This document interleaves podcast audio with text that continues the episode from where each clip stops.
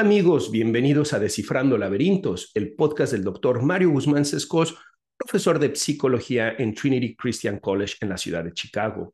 Como ustedes saben, Descifrando Laberintos es un espacio para reflexionar desde la psicología, la filosofía y la religión sobre los temas que nos afectan para que podamos vivir plenamente y afrontar la adversidad. En cada episodio buscaremos descifrar un laberinto relacionado a la salud mental o al desarrollo humano y además recomiendo un libro o una película que ayuden a ampliar el tema.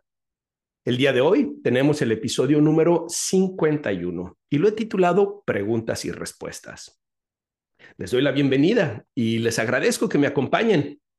Elisbeck y yo estamos muy contentos de que estén aquí. Y bueno, quiero decirles que este episodio lo he titulado Preguntas y Respuestas porque, eh, como recordarán al principio del año, hice una invitación en mis redes sociales a que me hicieran preguntas sobre el tema que ustedes quisieran, temas eh, de lo que ustedes quisieran. Y la gente hizo preguntas de filosofía, psicología, religión, y bueno, fueron muchas preguntas, por lo que he dividido esas preguntas en distintos episodios. De hecho, en el episodio número 49 di respuesta a las primeras preguntas y lo titulé Chile, mole y pozole. Pero después algunas personas me dijeron, Mario estaba un poco confuso que hayas titulado de esa manera el episodio. Entonces decidí que simplemente voy a titularlo Preguntas y Respuestas. Y hoy pienso darle espacio, respuestas a otro grupo de preguntas de eso, de otro número de preguntas de, de las que me hicieron para que más personas puedan obtener respuestas a sus preguntas. Así que espero que este episodio les agrade. Vamos a estar hablando sobre temas de psicología, filosofía, religión, distintos temas y espero que sea de su agrado. Pero antes de que empecemos, quiero eh, compartirles una gran noticia una noticia que me tiene muy entusiasmado y que sin duda para mí es un momento muy importante. Como ustedes saben, el doctor José Luis Calderón Mafud y yo hemos estado colaborando en distintos proyectos. Él ha estado aquí en mi canal de YouTube. Todavía no ha estado en Descifrando Laberintos, pero eso estamos por resolverlo. Próximamente va a estar en uno de los episodios. Hemos hecho además investigación juntos, también con el doctor Sebastián Galán y hemos estado trabajando eh, en distintos proyectos académicos, de investigación, eh, laborales, también personales, porque somos muy buenos amigos, tenemos ya muchos años de amistad. Y hemos decidido en el 2023, en el verano del 2023, que justamente tuve una estancia eh, de trabajo con él en la ciudad de Colima, él es profesor de la Universidad de Colima, platicando con él, decidimos unir fuerzas para desarrollar un instituto de educación continua para psicólogos y profesionales de la salud mental. Y este instituto pues ya es una realidad. Lo hemos llamado Academia de Psicología. Y es como un bebé que hemos estado cocinando por nueve meses, efectivamente, desde hace nueve meses hemos estado en este proceso de gestación de este bebé que hemos llamado Academia de Psicología y que tiene la finalidad de contribuir a la psicología como una ciencia, como una disciplina académica a nivel internacional.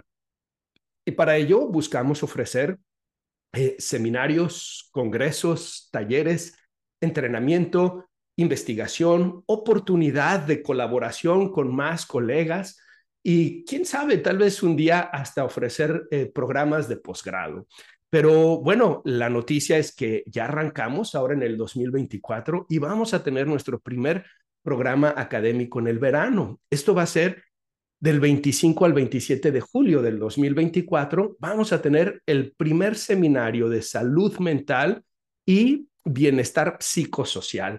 Y va a estar padrísimo porque vamos a tener eh, de invitado de honor a la doctora Claudia Vega Michel y al doctor Everardo Camacho Gutiérrez, dos grandes eh, psicólogos mexicanos que han hecho grandes aportaciones a la psicología en México y vamos a tener mesas de debate en donde los cuatro vamos a participar. Después la doctora eh, Claudia Vega Michel nos va a hablar sobre la salud mental y el bienestar psicológico desde la psicología contextual. El doctor eh, José Luis Calderón lo va a hacer desde la psicología organizacional y yo lo voy a hacer desde la psicología clínica, desde una perspectiva cognitivo-conductual.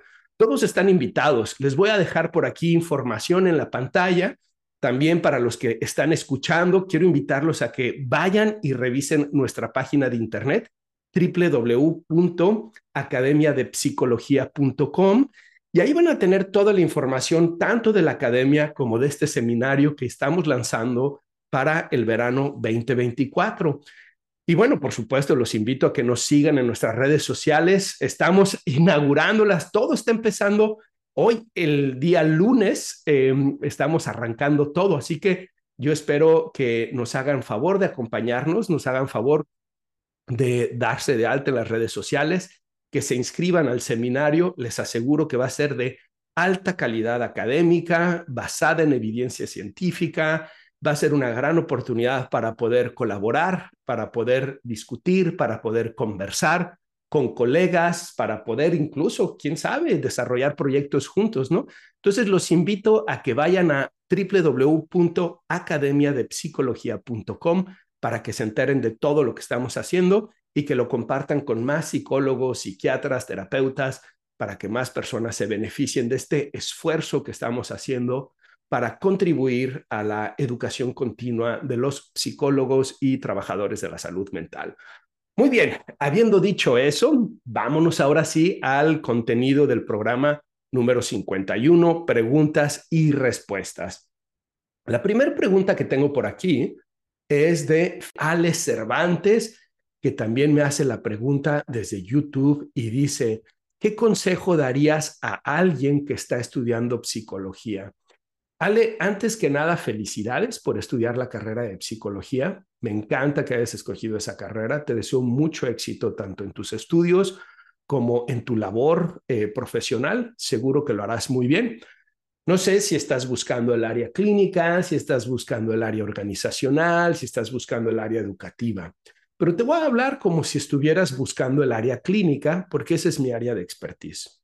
Lo primero que te diría, Ale, es que un buen psicólogo clínico es alguien que necesita tener un buen entendimiento de distintos temas. Así que necesitas informarte de lo que está pasando en el mundo, en las noticias, necesitas informarte de elementos de historia universal, necesitas leer literatura, porque todas esas cosas son acciones eh, humanas, todas esas cosas son manifestaciones de la psicología humana y mientras más las comprendas, las entiendas, mejor vas a entender al ser humano.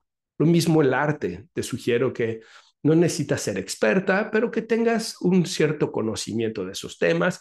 Y hay otros temas que van a ser importantes también, como economía, finanzas, política. ¿Por qué? Porque tus pacientes van a llegar con temas que les afectan de esas áreas.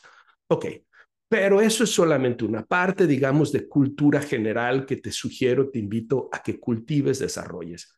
Por otro lado, de una manera más técnica, de una manera más académica, yo te diría, es importante que conozcas todas las teorías. Estudia todas las teorías en psicología. Psicoanálisis, humanismo, existencialismo, conductismo, eh, cognitivismo, todas las teorías porque mientras más las conozcas, más te darás cuenta que cada uno de estos autores ha identificado cosas que son valiosas e importantes para entender y comprender el desarrollo humano. Pero también te va a servir para que una vez que hayas estudiado todas, puedas identificar cuál es la que resuena más contigo, cuál es la que te hace sentir más identificada con la que tú te ves ejerciendo. Y entonces, una vez que la identifiques, vuélvete una experta en esa teoría. Para mí fueron dos teorías. Primero fue la psicología analítica de Carl Gustav Jung y después fue la teoría de la terapia cognitivo-conductual en todas sus vertientes, en la terapia cognitiva de Beck, en la terapia racional emotiva de, de Ellis, en la terapia de esquemas de Jeffrey Young, eh, etc. Y eso ha sido muy útil para mí porque ahora cuento con un marco de referencia teórico y práctico para trabajar con mis pacientes. Pero hay otra recomendación, dos recomendaciones más. Todo buen psicólogo, y esto es verdad para organizacional, educativo, clínico, etcétera, necesita tener un buen entendimiento del desarrollo humano. Una de las materias que yo doy es precisamente desarrollo humano. Le llamamos lifespan development en inglés. Desde la concepción hasta la muerte, entendiendo los procesos de desarrollo físico, cognitivo, emocional, em, las distintas situaciones que vamos enfrentando, las distintas etapas del desarrollo. Mientras más entiendas del desarrollo humano, mejor vas a poder comprender a tus pacientes independientemente de la teoría psicológica que decidas. Y si eres psicóloga clínica, ten un profundo entendimiento de la psicopatología. Muchos colegas no dedican tiempo en estudiar la psicopatología y en realidad es uno de los elementos más importantes que un psicólogo clínico puede hacer. Porque si tú entiendes muy bien los procesos psicopatológicos, vas a poder entender también los procesos salutogénicos, cómo ayudarles a salir de la psicopatología y cómo aumentar el bienestar. Finalmente, Ale, yo te sugeriría no te olvides de ser un buen ser humano, de ser una buena persona. Tus pacientes van a buscar en ti no solamente alguien que aplique una teoría y que aplique una técnica, sino alguien con quien puedan desarrollar un vínculo para poder hacerle frente a la adversidad. Y creo que eso requiere una gran responsabilidad de nosotros mismos, la responsabilidad de trabajar en nosotros, de trabajar en nuestras áreas patológicas, nuestras áreas que no han sido desarrolladas apropiadamente, para que desde ahí podamos nosotros primero cultivar salud mental, cultivar bienestar psicosocial y que después podamos transmitir eso en la relación con nuestros pacientes. Así que esas son mis recomendaciones. Número uno, ten un buen entendimiento de la cultura en general, de diversos temas.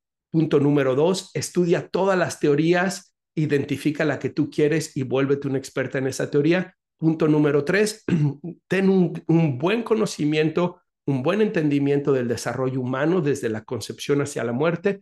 Número punto cuatro, ten un buen entendimiento de la psicopatología porque te va a ayudar a entender los procesos salutogénicos. Y punto número cinco, sé una buena persona. Y eso significa trabaja en ti, trabaja en las áreas que tienes que trabajar, ten principios éticos, morales con los que te vas a regir y ten esa relación humana cálida con tus pacientes que les permita desarrollar el vínculo terapéutico contigo. Espero que estas recomendaciones sean de ayuda para ti, Ale. Vámonos a la siguiente pregunta.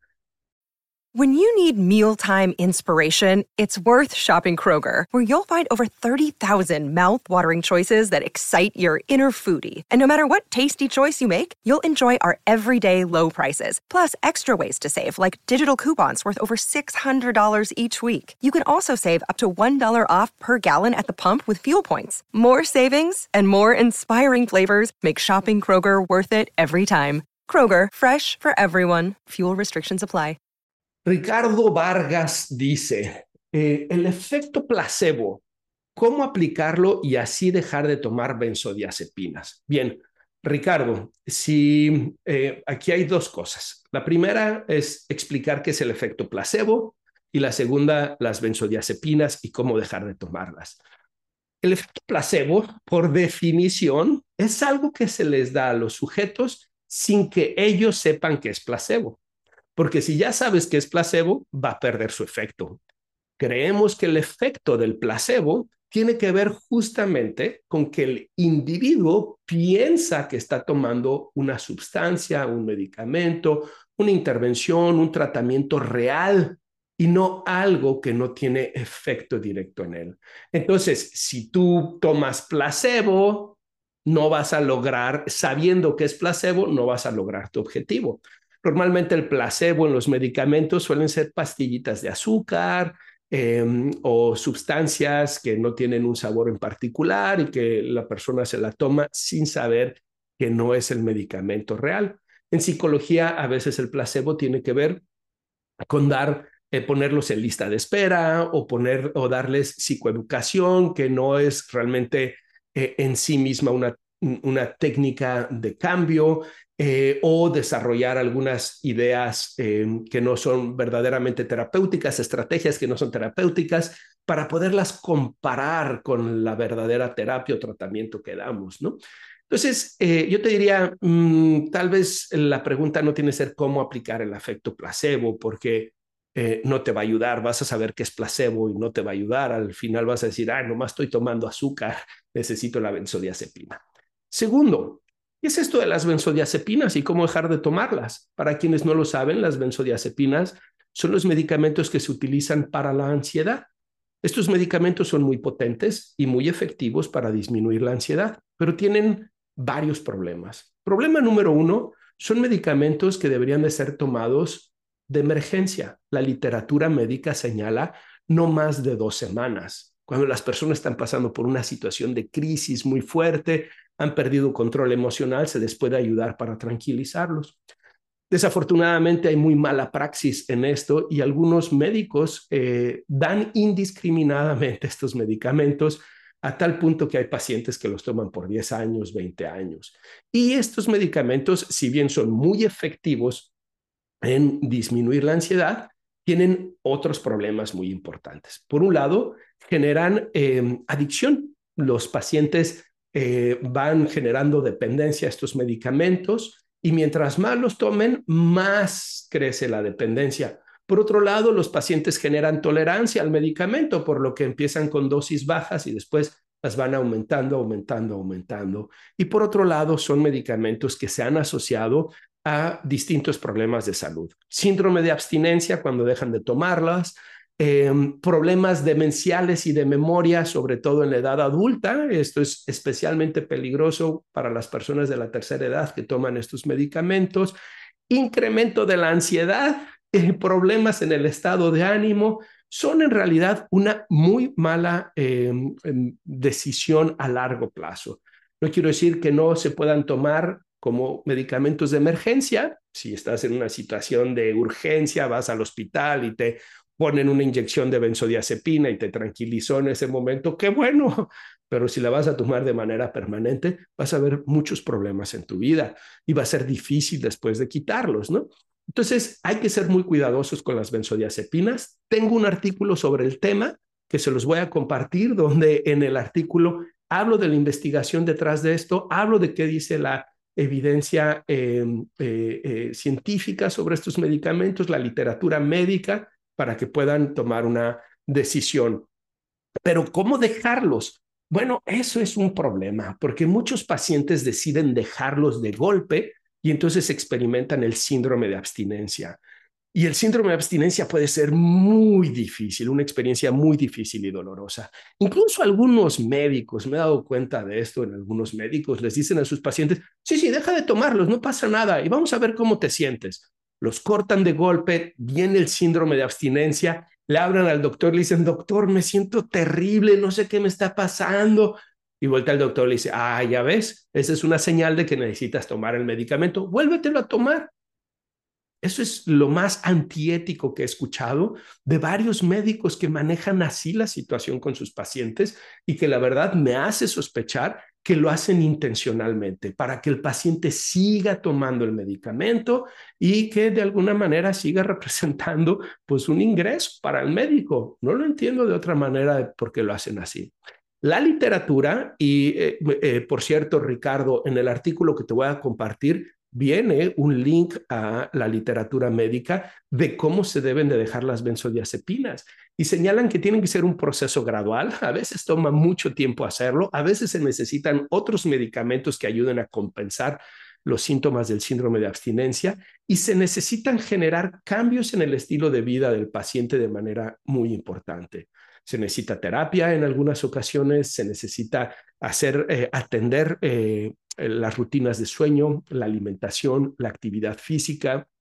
La persona necesita estar motivada para dejarlas porque puede ser difícil, ¿ok?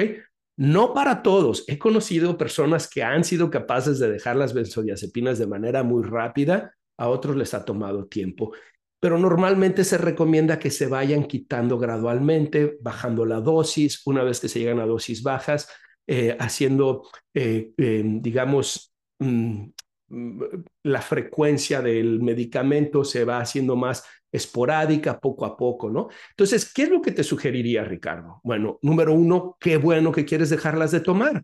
Esa es tu parte saludable que te está diciendo, tienes que afrontar la vida, tienes que salir adelante, tienes que aprender a regular tus emociones, tienes que aprender a afrontar los problemas y no estar buscando que el medicamento eh, evada esas situaciones, sino que las puedas afrontar padrísimo. Número dos, necesitas un plan.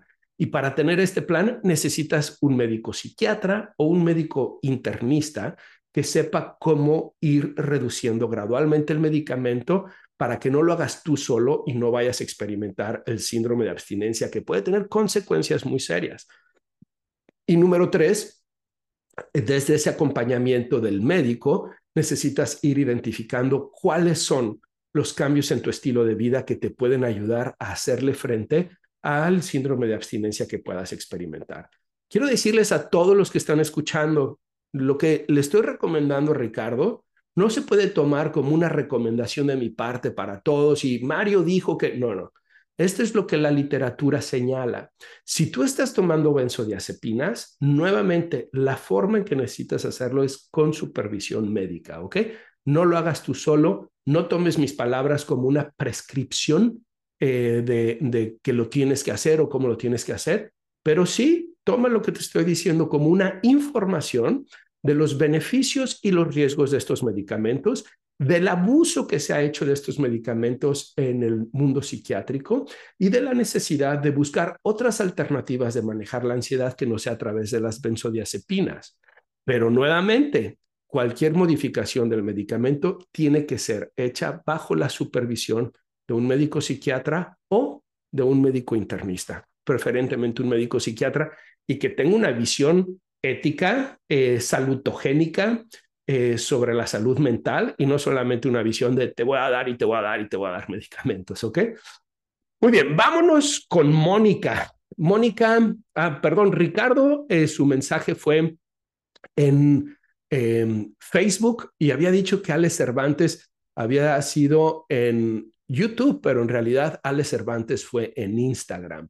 La que sí fue en YouTube es Mónica y Mónica dice, Doctor, me gustaría algo sobre el sufrimiento. ¿Cómo tomarlo de la mejor manera? La enfermedad de un pariente, el ver cómo los sueños se van desapareciendo por falta de salud o economía para enfrentar una enfermedad. Gracias. Mónica, em, gracias a ti por la pregunta. Sin duda el tema del afrontamiento del sufrimiento, de la adversidad, es un tema central de mi profesión como psicólogo de mi inquietud filosófica como alguien que se siente atraído al estoicismo, de mi visión religiosa en el cristianismo, pero también de mi experiencia humana, porque todos tarde o temprano vamos a experimentar sufrimiento. Me gusta la enseñanza del Buda cuando da su primer discurso que se llama Las cuatro nobles verdades. Y el Buda dice, su primer noble verdad es, la vida es sufrimiento. ¡Pum! El número dos, por cierto, estas cuatro nobles verdades vienen después de sus siete años de meditación y de su iluminación que tiene, ¿no? Bueno, em, la número uno, como les decía, la vida es sufrimiento. La, la número dos, el sufrimiento es resultado de los apegos que tenemos. Apegos a la salud, apegos a la gente que está cerca de nosotros, apegos al dinero, apegos a la edad, apegos a em, eh, la comodidad, apegos de cualquier naturaleza. El número tres dice, eh, la número tres, la noble verdad número tres dice, el sufrimiento puede ceder, puede cesar si uno deja, si uno cesa de tener esos apegos. Y la número cuatro es que para lograrlo, él propone su camino octuplo, que son como los diez mandamientos en el mundo judeo-cristiano, ¿ok? Hablar bien, conducirse bien en la vida, etc. Bien, ¿qué nos quiere decir esta enseñanza del budismo? Que en gran medida nosotros sufrimos no por lo que sucede, sino por los apegos que tenemos a lo que sucede. Y esa es una enseñanza muy parecida al estoicismo y muy parecida al cristianismo también.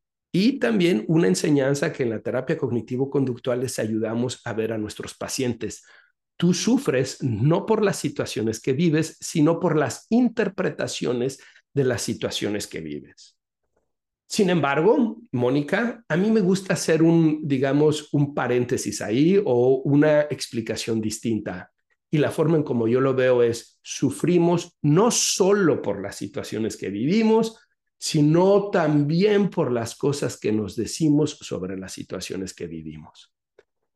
¿Y qué significa esto en relación a la pregunta que tú tienes, Mónica?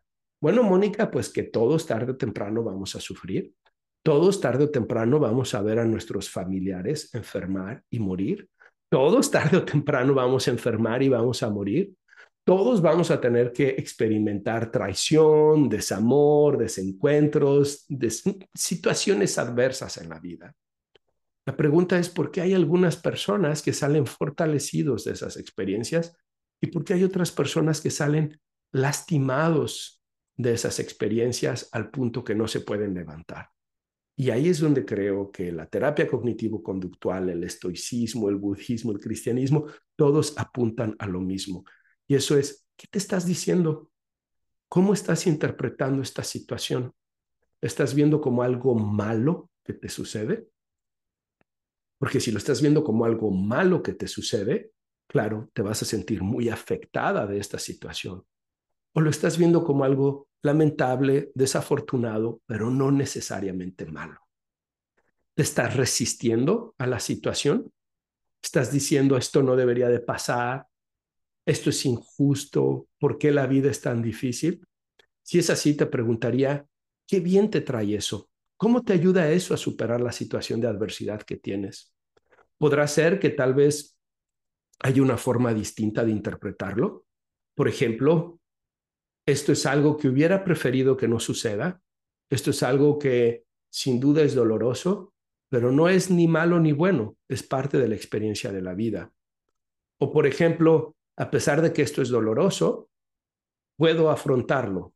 Poco a poco, con pequeños pasos, pero puedo afrontarlo. Si es necesario, pediré ayuda.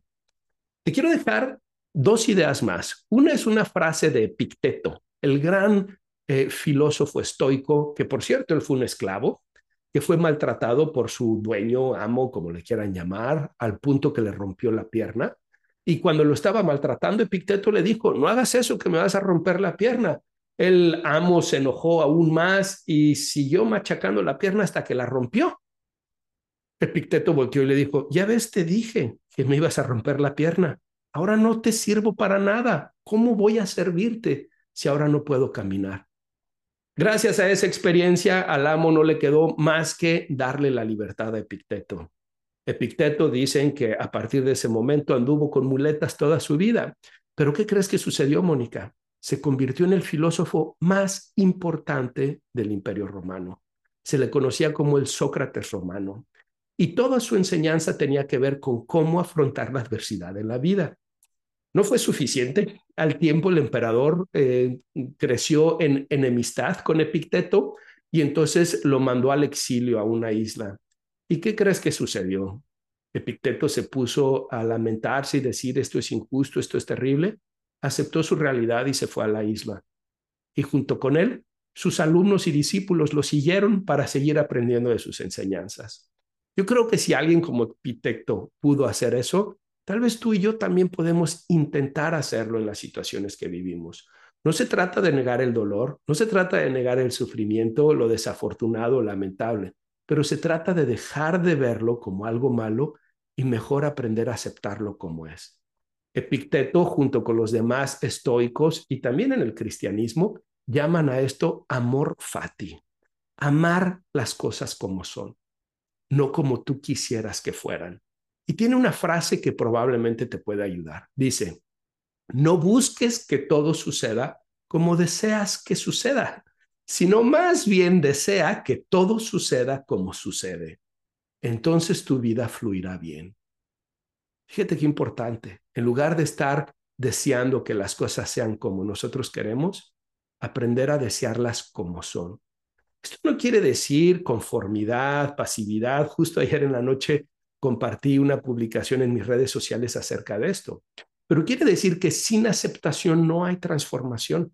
El primer paso en Alcohólicos Anónimos es aceptar que tienes un problema con el alcohol y a partir de ahí puedes transformar el problema del alcohol. Si no lo aceptas, no hay transformación. Lo que no aceptamos, lo que evadimos e ignoramos, no se puede transformar. Entonces, ¿qué pasaría si tratas de asumir esta actitud de amor fati? La vida no tiene que ser como yo quiero para que valga la pena, pero a pesar de eso puedo aceptarla y desde la aceptación puedo buscar qué puedo y qué no puedo hacer, qué está y qué no está bajo mi control para hacer mejoras, hacer cambios para que la experiencia sea diferente. Finalmente, Mónica, la última recomendación es toda experiencia en la vida, afortunada o desafortunada, dolorosa o placentera, em, generadora de riqueza o de pobreza, toda experiencia en la vida es una oportunidad para practicar las virtudes y desde ahí poder fortalecernos en nuestro carácter, en nuestra personalidad. Estas virtudes em, las habló, se han hablado en la filosofía griega desde Sócrates, los estoicos de manera particular, y después en el cristianismo, y son lo que han dado pie a la cultura occidental, a la cultura occidental em, en gran medida. Son cuatro cardinales y tres teologales. La primera eh, cardinal es el autocontrol, es decir, el control de tus emociones, de tus acciones, de tu eh, forma de hablar, de tus impulsos. La segunda es la valentía, el poder enfrentar las cosas, actuar de manera correcta, incluso cuando es difícil, pero sabiendo que uno lo hace porque es lo que se tiene que hacer, que es lo correcto. La número tres es la justicia, dándole a cada uno lo que le corresponde y pidiendo para uno mismo lo que le corresponde. Número cuatro, la sabiduría, aprendiendo a ver las cosas con profundidad, aprendiendo a entender que todo esto es parte de una historia mayor que no alcanzamos a entender y que nosotros jugamos un rol, un papel en esa historia y que tenemos que jugarlo de la mejor manera posible. Las tres teologales son la fe, el saber que no estoy solo en la vida, el saber que soy una criatura, que tengo un creador, que tengo un padre que cuida de mí y que incluso cuando permite las dificultades y las adversidades es para mi bien. La esperanza, saber que esta no es la última eh, em, palabra, que todavía hay más, que aunque yo ahorita no pueda ver la salida, la luz al final del túnel, sé que tarde o temprano las cosas van a tomar sentido, se van a transformar y que va a ser para mi bien y para el bien de los demás. Y finalmente el amor, que por lo tanto, en medio de esas dificultades, no me olvide de amar al prójimo y a mí mismo de la manera correcta, de saber ser amorosos con los demás y con uno mismo, incluso en los momentos más difíciles. Espero que esta reflexión haya sido de ayuda, Mónica, en esos procesos de adversidad que estás enfrentando junto con tu familia.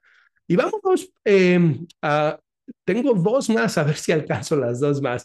La primera, em, la penúltima, tendría que decir, es de Mimba. Mimba me hace esta pregunta en Instagram y dice, ¿cómo superar la inseguridad al momento de tener a los primeros consultantes? Pues es evidente que Mimba es una colega mía, una psicóloga. Felicidades, Mimba.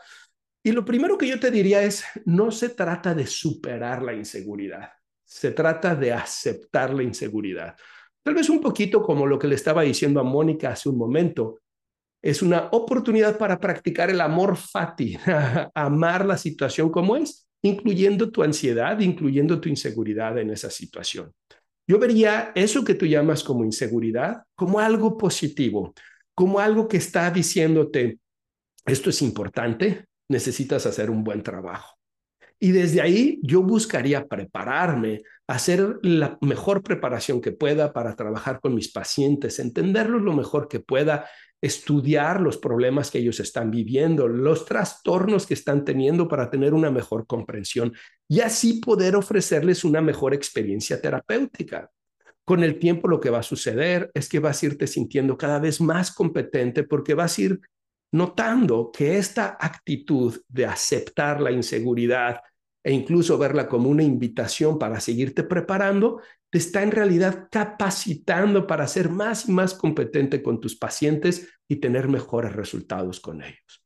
Así que mi primera recomendación es, deja de buscar superar la inseguridad, acéptala, abrázala y tómala como una invitación para seguirte preparando, para seguirte esforzando y que puedas ofrecerles unos mejores servicios psicoterapéuticos a tus pacientes. Con el tiempo te darás cuenta que tal vez eso que piensas que es malo, esa inseguridad, en realidad era tu mejor aliada para convertirte en una gran psicóloga. que además yo creo que ya lo debes de ser, Mimba. Bueno, espero que te sirva esta reflexión. Vámonos ahora con John Jairo Rosero. Hola, doctor Mario Guzmán. ¿Cómo priorizar los distintos campos que intervienen de una salud mental integral? La microbiota, el sueño, la alimentación, el ejercicio, etcétera. Y entonces yo le pregunto, ¿en cualquier persona o pacientes con algún trastorno? Y dice, cualquier persona. Bien, em, para los que no saben, la microbiota es eh, justamente toda esta, eh, digamos, comunidad de bacterias que existen en nosotros. Los seres humanos tenemos más bacterias que células, ¿lo sabían? Increíble, ¿verdad? Y todas esas bacterias no son en realidad malas, al contrario, muchas de ellas son necesarias y muy importantes para nuestro sistema de salud física y mental. Especialmente importantes se han vuelto las bacterias de la flora intestinal, los que están en nuestro intestino, a tal punto que ahora algunos colegas le llaman el segundo cerebro. Y es que sabemos que esas bacterias, esa flora intestinal, está relacionada con la dopamina y la serotonina, la producción de estos neurotransmisores que son tan importantes en el bienestar psicológico. Entonces, por eso John Jairo me pregunta acerca de eso, ¿no? Y yo te diría, John, Em, hay que ser cautos, porque si bien todos estos temas que estás diciendo son importantes, también han sido utilizados con propósitos mercadotécnicos y comerciales para que empresas hagan dinero de esto. Y no hay nada malo de eso. Yo soy alguien que está a favor del libre mercado, qué bueno que lo hagan, pero hay gente que se obsesiona con eso y termina comprando muchos productos, etcétera. Lo que sabemos, Jairo, lo que la investigación señala es que una buena salud mental parte de los siguientes elementos. Uno, ten una rutina de sueño. Trate de dormirte siempre a la misma hora y de despertarte siempre a la misma hora y que al menos sean siete horas de sueño, ideal que sean ocho horas de sueño, ¿ok? Número dos, haz ejercicio regularmente, cuatro o cinco veces a la semana no tienes que ser un Ironman. Si haces 20 o 30 minutos de ejercicio, eso te va a ayudar mucho. Sobre todo el ejercicio cardiovascular ha mostrado ser muy efectivo en el tema del manejo emocional, así que te recomiendo correr, bicicleta, este tipo de cosas. Número tres, la vida social. Hay un estudio muy interesante, longitudinal en la Universidad de Harvard. Es el estudio más largo que se ha hecho en la historia de la ciencia y para tratar de ver qué influye en el bienestar del ser humano, ya han encontrado que la variable más importante son las conexiones humanas, las relaciones sólidas y cercanas con otras personas. Así que te invito a que pongas énfasis en eso, trabaja en tener una buena relación social, familiar, tus amigos, tu pareja, tu familia, etcétera. Número cuatro, yo te diría, la alimentación sin duda es importante. Sabemos que las dietas ricas en grasas, en carbohidratos, en azúcares, no le hacen bien a esa microbiota que hablabas, a esa flora intestinal de la que estábamos hablando hace un momento. Así que tener una alimentación rica en fibra y en proteínas, sin duda que puede ser una buena idea. Ten cuidado con las bebidas que consumes. El alcohol, a pesar de que nos ayuda a relajarnos, después hace más intenso el estrés, la ansiedad y la depresión. Así que sé cuidado con eso, mantente alejado de las drogas, de la marihuana que se ha puesto tan de moda, pues tenemos investigación que en realidad la marihuana tiene efectos nocivos importantes para la salud mental y la salud física. Te voy a dejar un artículo eh, que escribí acerca de eso para que conozcas más de esos efectos. Y finalmente yo te diría, Jairo, dos cosas más. Una, ¿cómo le haces frente a la vida? te guías por las virtudes que hablábamos hace un momento, el autocontrol, la valentía, la justicia, la sabiduría, la fe, la esperanza y el amor? ¿O eres alguien que te guías conforme la vida va haciéndose presente?